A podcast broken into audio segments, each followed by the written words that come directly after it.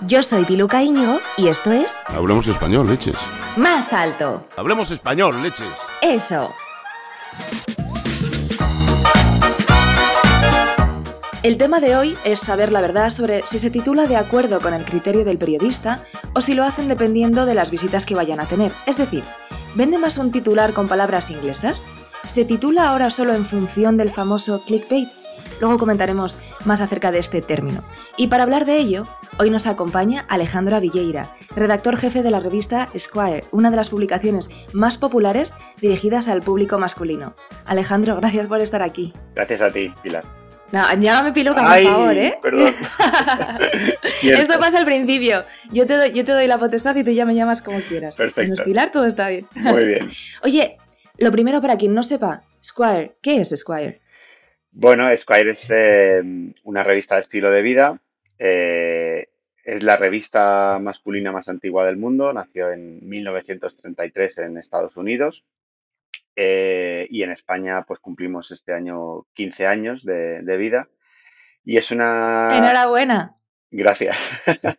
y es una revista, eh, bueno, que nació en sus inicios en, en, Estados Unidos, enfocada única y exclusivamente al público masculino, eh, hablando mucho de tendencias eh, más culturales eh, y de entretenimiento que, de moda. Luego fue evolucionando, obviamente, y ahora mismo es una publicación que está dirigida a todo tipo de público, hombres y mujeres, interesados pues en, en todo lo que se mueve en la sociedad actual relacionado con la moda, el entretenimiento, los viajes, la gastronomía. Bueno, lo que es el estilo de vida, que al final el estilo de vida pues abarca todo, desde que nos levantamos hasta que nos acostamos. Todo es todo ese estilo de vida e intentamos pues eh, enseñar a nuestros lectores qué es lo último, qué es lo más interesante, qué es lo que tienen que conocer para, para estar al, al tanto de lo que, de lo que se mueve y, y, bueno, y aparte pues divertirles, entretenerles, enseñarles, en fin, acompañarles en su, en su día a día y en su, y en su vida. Antes de seguir, vamos a ir un poquito más allá. Ahora que ya sabemos qué es Squire, vamos a ir al término. ¿Qué quiere decir Squire para una persona que no tenga ni idea, que se tope con esto? Diga, anda, hombre, porque las portadas suelen ser maravillosas, eso sí. Sobre todo la de octubre, por cierto, de al kiosco dos veces, dos veces agotada. Vaya, te mandaré una. Entonces. Muchas gracias. No, hombre, me iré a otro kiosco. ¿Pero qué es Squire? ¿Qué quiere decir Squire? Squire es una. es una. Eh, forma de expresión ya en desuso en el lenguaje anglosajón, eh, que era una forma de dirigirse a una persona de alto rango, de alta clase social, digamos que era como un ilustrísimo, excelentísimo particular, ¿no? Eh, eh, en las cartas que se enviaban entre, entre, la gente de la alta sociedad, pues se ponía ESQ, punto, y el nombre del, del eh, destinatario. Ese. Digamos que es como un don. O un... Sí, eso es. Es una forma eh, elegante y cordial y formal de dirigirse a, a, una, a una, persona. En unos momentos, eh, eh, luego esto evolucionó y fue una, una, forma de dirigirse específicamente a abogados. De hecho, hay una película, sí, hay una película protagonizada por Denzel Washington que, que se llama eh, no, recuerdo el título exacto, pero es eh, ESQ. Punto, eh, no sé qué, o sea, es, es algo así. Y luego también en el lenguaje antiguo anglosajón, Squire era el ayudante del caballero medieval que aspiraba a ser caballero. Entonces, bueno, al final esa mezcla de, de formalidad y de, y de, de um, elegancia a la hora de dirigirse a, a determinadas personas, pues eh, fue el, el título eh, que decidió el primer editor de Squire, Arnold Gingrich, cuando fundó la revista en el 33. Bueno, has pasado ya el examen de actualidad. Muchas gracias. es que he contado y de hecho, muchas veces. quiero rescatar esto que acabas de decir, de esa forma de ser caballero en el mundo, digamos, de la alta sociedad de hace, hace muchos años. A mí se me viene a la cabeza un restaurante en Madrid, para los que estén en Madrid, que se llama, seguro que lo sabes antes de que yo lo diga, en Night and Square. Sí. Que es de hamburguesas. Total. Y bueno, Sí, y además han puesto una terracita ahora, está monísimo. Ahí hemos es un estado, clásico. ahí hemos hecho, hicimos una producción hace como un año y pico o así con Aitana, con la cantante Aitana, la hicimos allí. Eh, es un sitio muy, muy curioso. Eh, Y no tan conocido. No, no, es, es muy conocido en el barrio, eh, pero fuera del barrio no, las hamburguesas están muy buenas y el sitio dentro es un homenaje a la memorabilia de, de, de, no sé, de música, de cultura, de, en fin, es un sitio, la verdad que muy, muy curioso para, para ir. Bueno, pues tenemos ahí una cita pendiente Sí. para cuando nos encontremos en la misma ciudad. Y ahora vamos a lo que vamos, que si nos ponemos a hablar de gastronomía a mí se me va, vamos, el día. Lo sé. Yo me meto en Square porque aquí no has venido solo a decirnos lo que significa Square y el contenido que ya hemos dicho que lo has pasado y con sobresaliente. Yo me meto en Square en la versión en la versión web y lo primero que veo son todos los títulos que tenéis. Y ojo, porque leo al- a- justo al lado de Square actualidad, moda, grooming, tecnología, gastro. Repito, actualidad, moda, grooming, tecnología y gastro. Mi pregunta es muy simple. ¿Por qué? ¿Por qué el, el grooming, por ejemplo?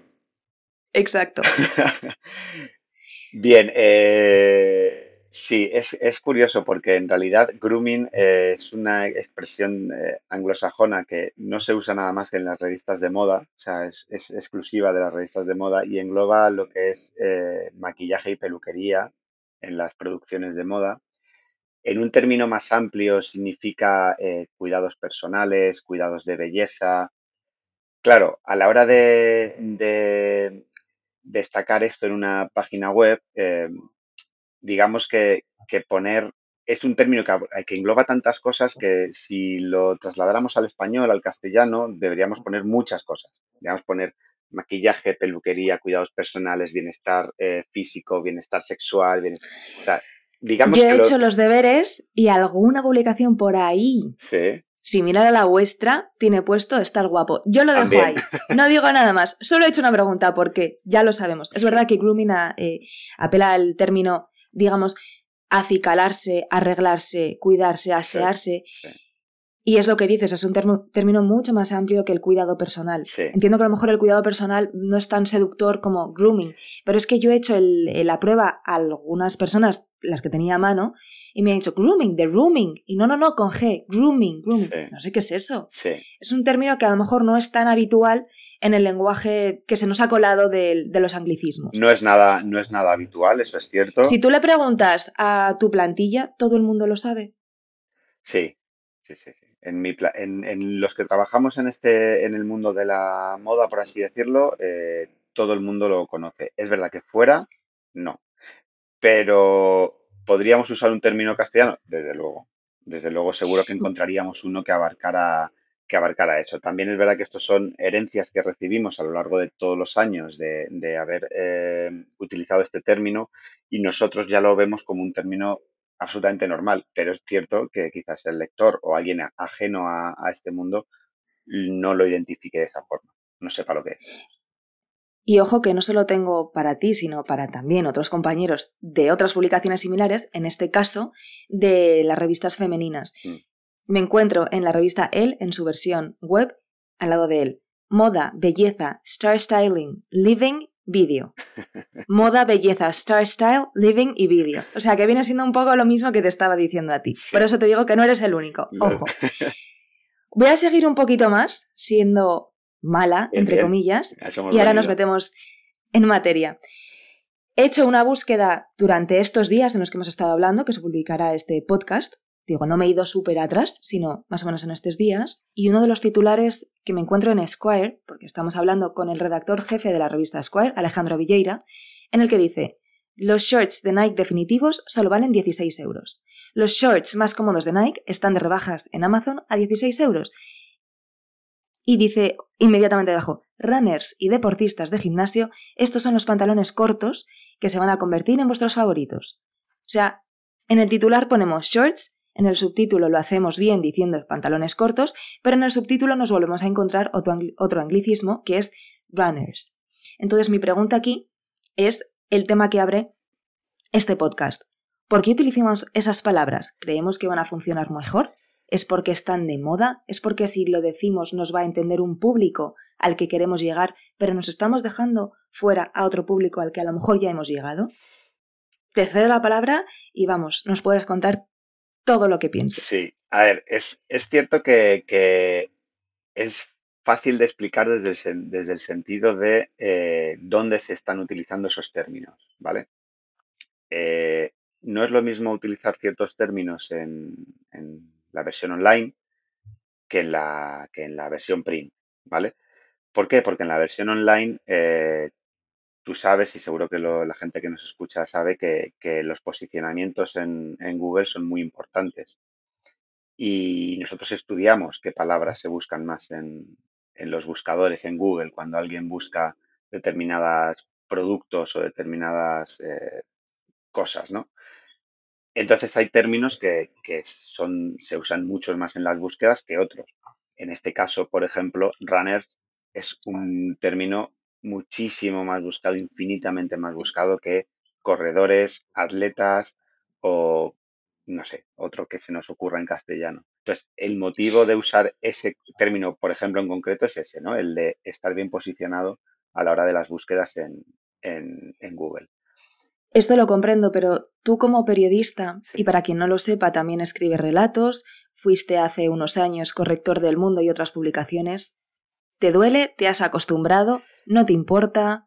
Me ¿Has, has, dejado que te venza la batalla? No, me he acostumbrado también a según qué términos. ¿Vale? Eh, yo creo que para eso soy bastante, bastante justo, en, el sentido de los términos que son de uso habitual y coloquial y sobre todo teniendo en cuenta que la gente joven, que es uno de nuestros objetivos principales, ten en cuenta que la gente joven, eh, Pilu, eh, ya tiene muchos, eh, mira, te iba a decir muchos inputs, o sea, para que te hagas Yo sé que la gente cuando habla conmigo a veces está como lo digo, no lo digo. Le llegan, le llegan le llega mucha información en, en, lenguaje en inglés, en anglosajón. En las redes sociales, todos, la gente joven está hasta, la, hasta las narices de ver eh, eh, palabras en inglés, expresiones en inglés, eh, términos en inglés. Y eso al final lo que contribuye es que a esos términos se vayan generalizando en el uso coloquial. Esa gente joven tú le hablas de algunos términos en inglés y saben perfectamente lo que significa. Por ejemplo, inputs, ¿vale? Tú dices a cualquier chico joven que son inputs y seguro que sabe lo que es. Ojo, yo también a veces lo utilizo, pero yo lo que reclamo es, si tú utilizas la palabra como medio profesional, entonces hay que vigilarla. Otra cosa es como tú hables en tu casa. Yo estoy, yo trabajo en una empresa americana y millones de veces digo, en vez de llamada estoy en call o otras palabras porque estoy hablando en ese momento con una persona de allí. Se me cuela, pero si yo tuviera que titular o hacer un escrito, un correo que se fuera a publicar y lo fuera a leer el, el público, malamente dicho, a lo mejor lo cuidaría más. Por ejemplo, el otro día pasé por el kiosco, cuando fui a comprar, a comprar Squire y estaba agotada, y vi la portada del país que decía, em, era un anuncio entero, a página completa, de Mango. Y ponía, The Game Changer, a página completa en el país. Entonces, directamente mi mente, mi mente colapsó pensando, periódico nacional anunciando una marca española con un eslogan en inglés. Que la gente opine, ya está. A lo mejor soy yo la que está fuera de esta corriente, porque evidentemente tiene que haber un patrocinador detrás, que no un sponsor, que esa es otra que me pone mala, pero esto ya es otra cosa. En fin, em, ¿estamos dejándonos vencer la batalla? Yo creo que, yo creo que en, algunos ámbitos sí, y en algunos ámbitos eh, quizás habría que hacer un esfuerzo un pelín mayor por, utilizar eh, palabras nuestras que, desde luego son eh, mucho más eh, inteligentes y mucho más interesantes de usar. Por ejemplo, eh, a mí no me gusta cuando yo hablo con, bueno, como sabrás, tengo muchas reuniones con gente de todo tipo y a mí me, horroriza cuando me dicen, eh, ¿cuándo quieres que cerremos el meeting? O lo que tú decías de, eh, te mando una, te mando ahora un correo para una call mañana. O sea, a mí eso me horroriza. no, o directamente te pongo un invite. te voy a es que deludear. Son, expresiones, son expresiones que yo de hecho no, no utilizo. O sea, no, no utilizo y me rechinan muchísimo. Ahora bien. Un ole por Alejandro. Ole. Sí, sí, ahora bien. O sea, y, nunca las uso, ¿eh? Nunca las uso. Ahora bien, hay otras que, insisto, depende de la publicación y depende del público al que te dirijas, quizás se usan no porque te gusten más o menos. Ojo, que esto es muy interesante. O sea, no es que nos guste hablar así, es que al final te, te, lleva a hablar así para acercarte al público que, habla así. Que te voy a poner un ejemplo. Te voy a poner otro ejemplo. Me encuentro en una publicación, también en su versión online, de una revista similar a la vuestra, que dice: Ocho básicos que debes incluir en tu mochila de gimnasio si practicas powerlifting. ¿Por qué?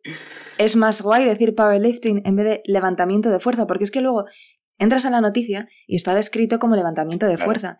Entonces, aquí entro en esto que está ahora en todos lados, que es el famoso concepto del clickbait. ¿Nos puedes explicar en qué consiste? Para quien no lo sepa. Sí, en ese caso, eh, antes de explicarte lo que es el clickbait, eh, en ese caso, por ejemplo, te explicaría antes lo que es el SEO, que lo conoces perfectamente, seguramente. Eh, y es lo que te decía antes. Eh, si el 75% de la gente cuando busca una información sobre powerlifting eh, lo llama powerlifting, no lo llama levantamiento de fuerza. Si yo lo llamo levantamiento de fuerza en un titular, mi, mi, mi noticia o mi artículo no sale en ningún lado, porque nadie lo busca como levantamiento de fuerza, ¿vale?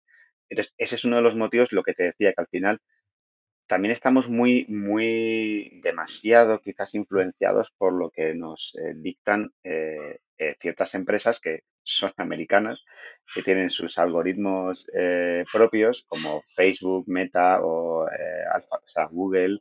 En fin, también nos vamos influenciados y tenemos que jugar todos con esas reglas, si no, estás perdido.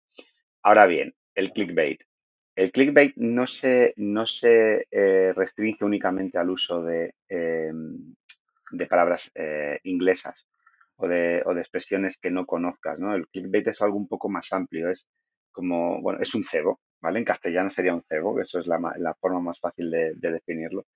Y, y, puede ser un cebo que esté escrito en castellano, puede ser un cebo que tenga alguna palabra en inglés. Yo no lo llamaría tanto clickbait, ese, ese tipo de, artículos, sino más bien, eh, mira, esclavos del SEO, somos esclavos del SEO, para, para esos casos.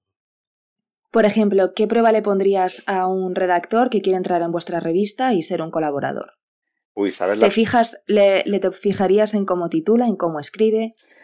Porque a lo mejor yo entro y, y, si me pongo purista periodista me dices, lo siento mucho, pero no podemos contar contigo. Ahora te puedo colar todas las palabras en inglés que quieras, pues porque yo utilizo los dos idiomas indistintamente.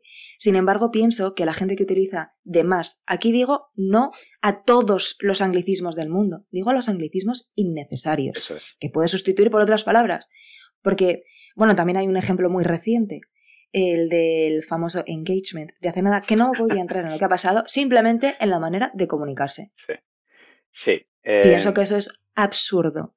Entonces, ¿qué prueba le haces a una persona que quisiera trabajar en tu revista? Pues mira, em, hace años, hace muchos años, no tienen mucho que ver con los anglicismos, pero esto es curioso y a la gente le va a gustar. Eh, una de las pruebas que hacíamos para quienes querían entrar a trabajar en la revista es pedirles que escribieran eh, marcas de moda. ¿Cómo se escribían las marcas? Que escribieran. ¿Cómo se escribían las marcas de moda? Por ejemplo, eh, Benetton, Dolce Gabbana, Church. O sea, les pedíamos, oye, ¿cómo se escribe esto? Si no sabían cómo se escribía esa, esa marca, porque es muy fácil equivocarse. Benetton mucha gente eh, lo escribe mal, con dos Ns y una T, cuando es con una N y dos Ts. O Dolce, Exacto. o Dolce Gabbana, por ejemplo, que la gente lo, escribe con, doble N.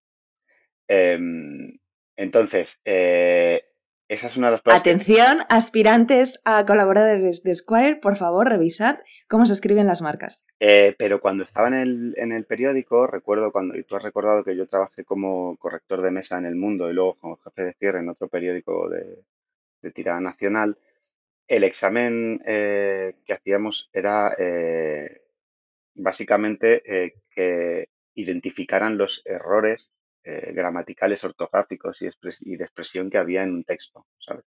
Entonces ahí te dabas cuenta a lo mejor de, cómo, de cómo de leído estaba esa persona.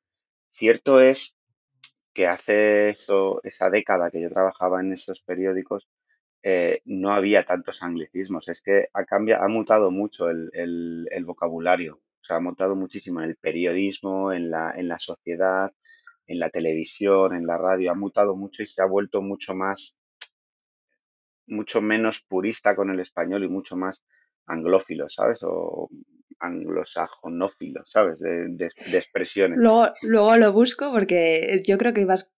O sea, aquí lo has dicho bien, no creo que lo hayas dicho. Luego lo buscamos. Y si no lo creamos, que aquí podemos crear eh, lo que. Sí, Antes, Para eso estamos. Estoy seguro que ahora me encontraría en un periódico, en el, bueno, en el país, en cualquier noticia me encontraría mucho más términos eh, extranjeros de los que me encontraba hace 10, 12 años. Pero muchísimos, muchísimos más. Y yo tengo aquí un par de ejemplos, que ya estamos llegando al fin de este episodio, para ver cómo hubieras hecho tú, verás.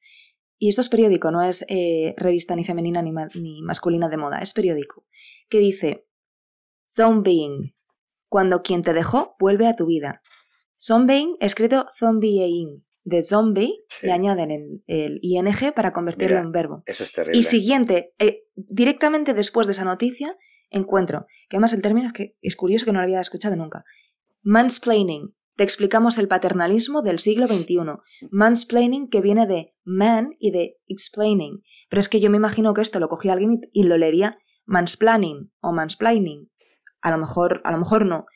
Pero mansplain- mansplaining. Los hombres explican cosas, explicaciones innecesarias, interrupciones maleducadas y rebajamiento de las ideas ajenas cuando provienen de una mujer, simplemente por el hecho de ser mujer. Argumentos no solicitados por la interlocutora femenina. ¿Estamos locos? ¿Por qué locos, sacamos esto? O sea, vamos a crear ya una inseguridad también. Bueno, insisto, este es un tema aparte del odio de la mujer al hombre, pero es que mansplaining, solo, insisto, por hacer clickbait o por sucumbir al CTR, al click-through rate, y recibir más visitas. mm, si tu periódico o revista va mal, entonces tienes que tirar de estos recursos o cómo haces. Eh, hay una cosa, mira, eh, uno de los temas que, a mí más me, me, hierve cuando, cuando leo son la manía que tienen muchos medios de comunicación y seguramente nosotros lo hayamos usado y, estará mal usado a mi juicio, es el de eh, meterte con calzador términos en, en inglés que ya estaban más que eh, asimilados en castellano. Por ejemplo, el co-living, ¿vale? El coworking. Em, eh, lo que tú dices tú del mansplaining. Vamos a ver. El co-living ha toda la vida compartir piso y eso, por mucho que lo pongas en inglés, ni va a ser más moderno, ni va a ser mejor, ni va a ser más chulo. Sea, sigue siendo una putada para muchos jóvenes el tener que compartir piso porque no pueden pagarse una casa. Eh, no lo llames co-living. No tienen ninguna necesidad. No eres más moderno. Y eso lo usan mucho los, los medios de comunicación tradicionales que en su interés, en su, eh, bueno, en su, en su, en su necesidad de- de acercarse al público joven, son como eh, esa persona de 50 que se sigue vistiendo como si fuera de 20 y te das cuenta de que no, no eres de 20, eres de 50, ¿sabes? Entonces, hablar de coli- Exactamente. hablar de co-living, me refiero a, a periódicos de tirada nacional, vamos, eh, entre ellos, por ejemplo, El País, cuyo libro de estilo fue la Biblia sagrada nuestra durante muchos años, de hecho. Y la mía, y Alex, Alex Rigelmo es mi amigo y, Y referente. Efectivamente, Alex Grigelmo, yo tenía los libros de Alex Grigelmo en casa. Eh, la Biblia, de, la, uy, la Biblia, la- el libro estilo del país lo teníamos en el mundo. En el mundo teníamos el libro estilo del país, ¿vale? Y en las universidades yo aprendí con ese libro. Y ahora te encuentras con el país eh, poniendo en, en determinados artículos co-living, coworking, eh, no sé. Es, es como, es- eso sí que es absolutamente innecesario y eso sí que hace mucho daño al lenguaje. Ya no hace daño, yo creo que no hacen tanto daño al lenguaje el usar eh, eh, shorts en vez de bermudas o, powerlifting o o, hater. o hater. Eso es- no sé si eso hace daño al, al lenguaje, pero el, el meter con calzador expresiones anglosajonas que, que, que, sobre todo por hacerlas parecer más modernas, ¿no? Es porque es que como estás hablando de algo así, parece que es más moderno. Eso sí que me, me parece un ejercicio que yo, desde luego, si trabajé en algún medio de comunicación tradicional, eh, me- vamos, eh, lo borraría, lo borraría de, de- de cualquier artículo. Por ejemplo, eh, cuando hubo el problema este con el hielo en verano, que no había hielo, no sé qué periódico fue que sacó, así es el yelling, ¿sabes? O cómo hacer, Bueno, o cómo hacer hielo en tu casa. Lo tuiteé porque me pareció tan terrible, bueno, borraron la noticia, porque no, no, no por mí, sino porque miles de personas dijeron, pero se estáis volviendo locos. Bueno, a lo mejor, a lo mejor eh, estamos haciendo algo, aunque sea pasito a pasito, por conservar nuestro idioma. Y el último ejemplo que te voy a poner con las similares características de los que hemos puesto es atención, lo que me encuentro por ahí. Ego surfing, ego surfing. ¿Sabes lo que es el ego surfing? Ah, ego surfing. Buscarse a sí mismo en Internet. Que tú pongas en Google Alejandro Villeira y te busques. Ego surfing. Otro, ¿estamos, ¿estamos locos o qué pasa? ¿Es por acercarnos al público joven? ¿Es por hacernos qué guay soy, que es lo que es el ego surfing? Y te introduzco una palabra nueva, pero, pero por favor. Es una mezcla de, es una mezcla de eso, es una mezcla de eso, sí, porque em, insisto, depende de dónde encuentres esos, esas expresiones, igual tienen sentido, porque si estás en, alguna publicación especializada o en algún, no sé, bueno, ese en concreto creo que no, encaja en ningún lado, ese en concreto no encaja en ningún lado, pero todo esto parte, y yo creo que eh, la conclusión que podemos sacar de esta charla es que en general a todos, y aquí nos me meto a nosotros también, por supuesto, nos parece más moderno hablar así. ¿Vale? Nos parece que nos acerca a un público más joven, más moderno. Evidentemente, en ocasiones eh, funciona, funciona y, porque son expresiones o palabras que, realmente, bueno, pues eh, forman parte ya de ese, lenguaje de la gente joven. En otras, eh, ocasiones es claramente un, desastre y una misión fallida. hablar de, insisto, co-living o co-working es como mm, no estar, no estar en, en, en, la, en la sociedad que, que, vives, ¿no? O sea, es como estar aparte. Y, ¿Sabes lo que me dijo nuestro amigo y referente? ¿Quién? Me dice, él, él se refiere a que la gente que los utiliza, los anglicismos, muestran el complejo de inferioridad de quien los usa.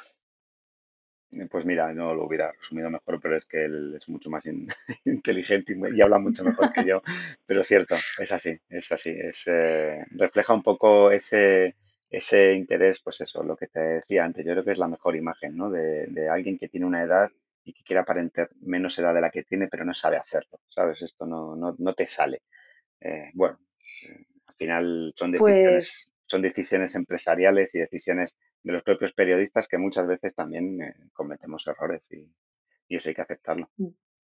Yo me quedo con algo que has dicho, que es que hay palabras que hacen más daño al lenguaje y otras que menos. Así que intentaré ser más benévola, porque a mí me gusta mucho aprender idiomas y utilizarlos, y eso es verdad, y no ser tan dura con aquellos titulares que, bueno, que al final son inofensivos frente a otros que son de cargarse el lenguaje porque sí, sin ninguna, sin, ninguna inteligencia aplicada. Yo creo que en el término medio está, el, la, como todo. solución como todo. Sí, pero aquí a qué hemos venido, Alex, aquí que hemos a qué hemos venido? A defender el, a defender nuestro idioma y a intentar evitar eh, pasarnos con determinados determinadas expresiones que es verdad que están eh, bueno, eh, inundando los, los, medios de comunicación y, y bueno, podríamos hablar... Y que como has dicho, somos esclavos del SEO. Somos esclavos del Y no hay que dejarlo, claro, no hay que dejarlo de lado porque si no al final escribes para nadie. Y es una pena, pero es que esto ha cambiado muchísimo. Eh, y las reglas, muchas veces nosotros somos jugadores y las reglas las pone un tipo que está arriba y hay que jugar con esas reglas. Es lo que hay. Como reza este programa, te invito a que lo digas tú, enfadándote, no enfadándote. Hablemos español, leñe. Eso es. Pues muchísimas gracias Alejandro por estar hoy con, iba a decir con nosotros, pero es que soy yo sola y que nos quiera escuchar. por aceptar la invitación a este podcast. Nada, muchas gracias. Me ha parecido muy interesante. Te invito a volver cuando quieras. Podemos poner sobre la mesa otros temas de debate y seguir intentando defendiendo de la manera que podamos esas expresiones que se nos han colado frente a las que ya tenemos. Muy bien, aquí estaré cuando, cuando quiera, de nuevo. Y todo el mundo al kiosco a comprar Squire. Eso es.